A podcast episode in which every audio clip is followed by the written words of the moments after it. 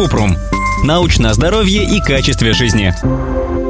Почему все время хочется спать? Кратко. В том, что человеку все время хочется спать, могут быть виновны стресс, усталость, хронические заболевания или прием некоторых лекарств, например, антидепрессантов. Чтобы узнать точную причину, нужно обратиться к терапевту. Он проведет опрос, обследование и при необходимости направит на консультацию к сомнологу.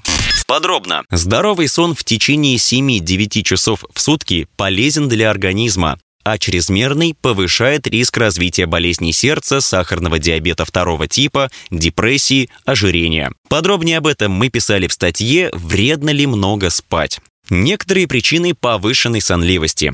Психологические. Стресс, депрессия, беспокойство.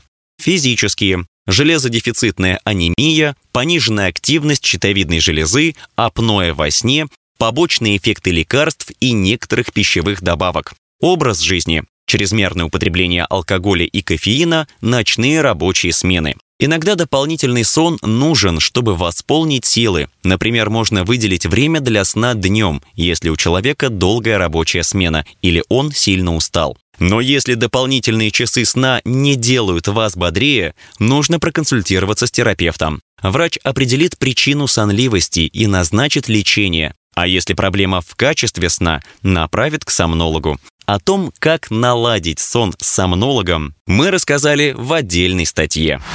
Ссылки на источники в описании подкаста. Подписывайтесь на подкаст Купрум, ставьте звездочки, оставляйте комментарии и заглядывайте на наш сайт kuprum.media. Еще больше проверенной медицины в нашем подкасте без шапки. Врачи и ученые, которым мы доверяем,